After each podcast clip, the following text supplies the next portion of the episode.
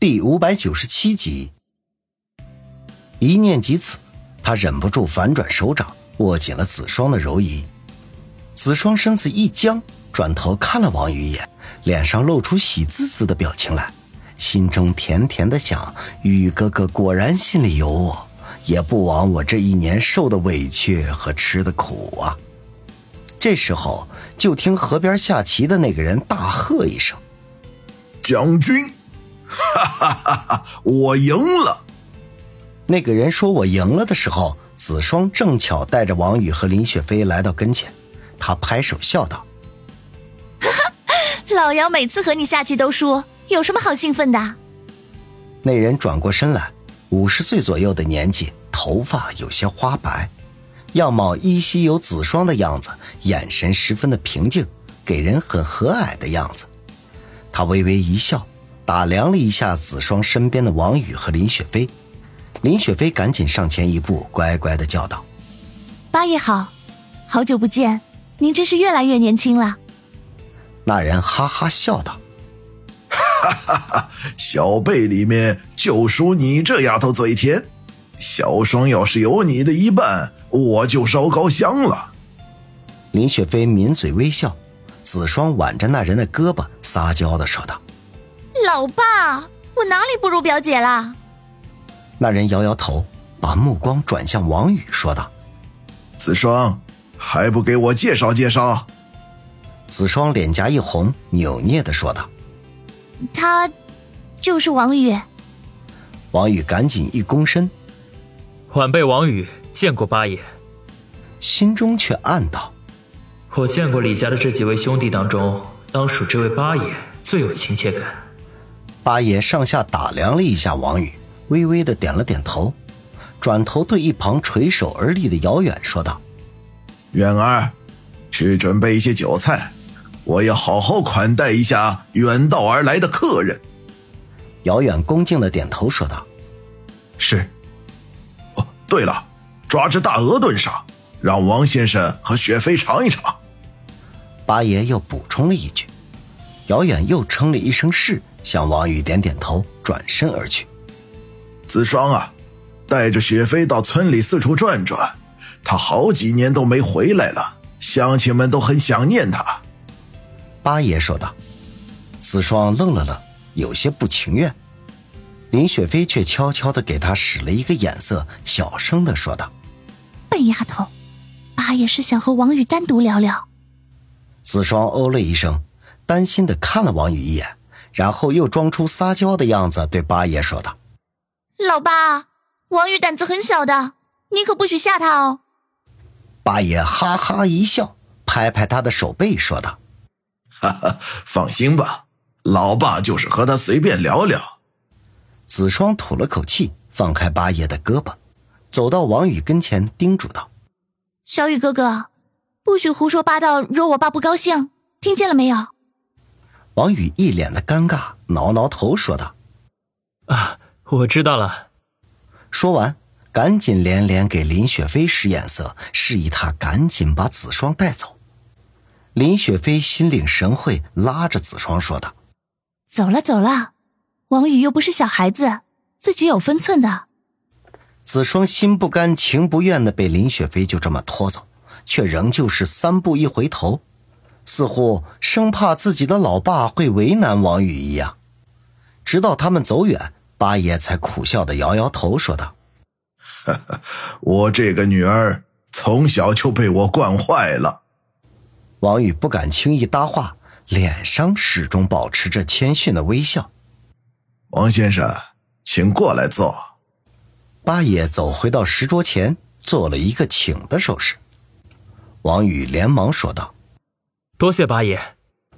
两人落座，王宇见石桌上除了棋盘棋子之外，还有一套紫砂壶茶具，迟疑了一下，便又站起身来，将茶壶拿起，感觉到沉甸甸的，心中稍定，便给八爷倒了一杯，然后才是自己。八爷默默的看着他的一举一动，眼中闪过一抹赞许之色来。待他坐了回去之后，八爷才问道。你怎么知道茶壶里还有水啊？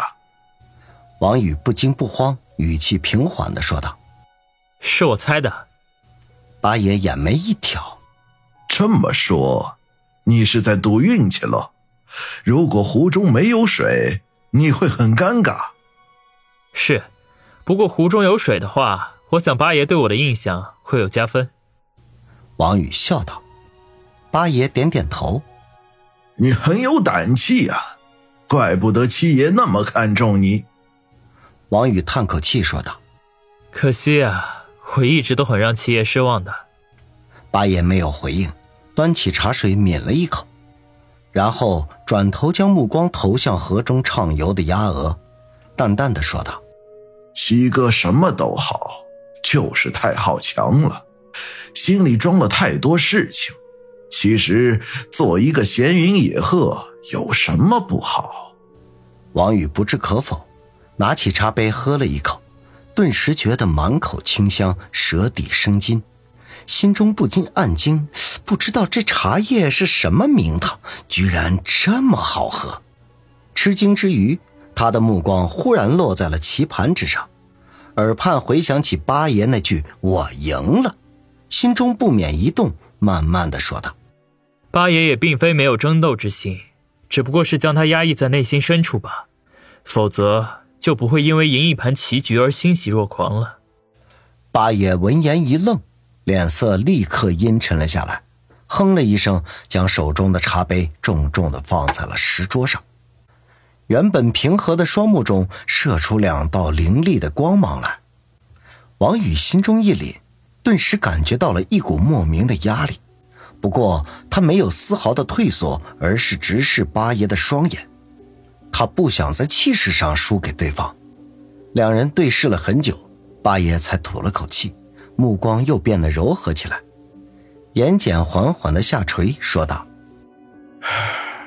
你说的没错，我骨子里的确也有好胜之心，只是这么多年，我已经把他们彻底的尘封住了。这才是八爷难得可贵之处啊！”王宇心中大大松了口气。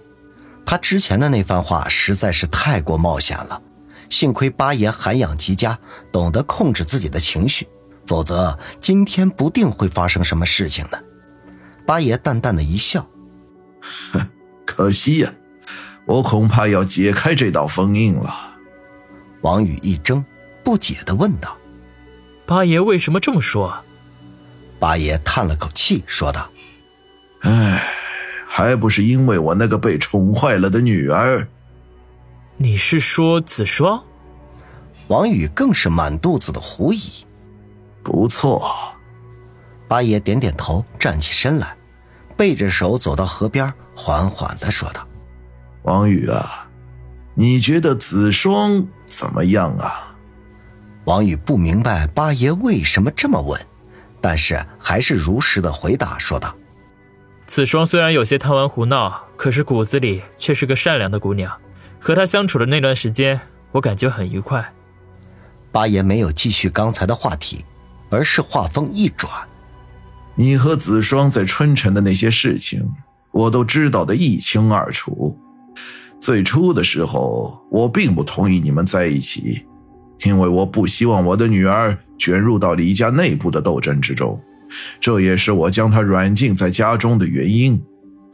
王瑜有点跟不上八爷跳跃性的思维，索性保持沉默，静待下文。我本以为子双就是一时胡闹，时间久了就会渐渐的把你忘记。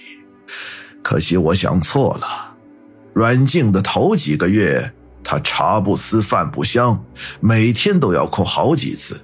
直到后来，你答应他一年之约，又在雪飞的几次劝解下，才好转了一些。上次你在东北出事的那一段时间里，他更是几次三番的想要偷偷溜走去东北救你。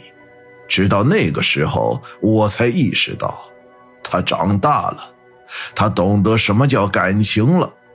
无奈之下，只得让他大哥去东北助你。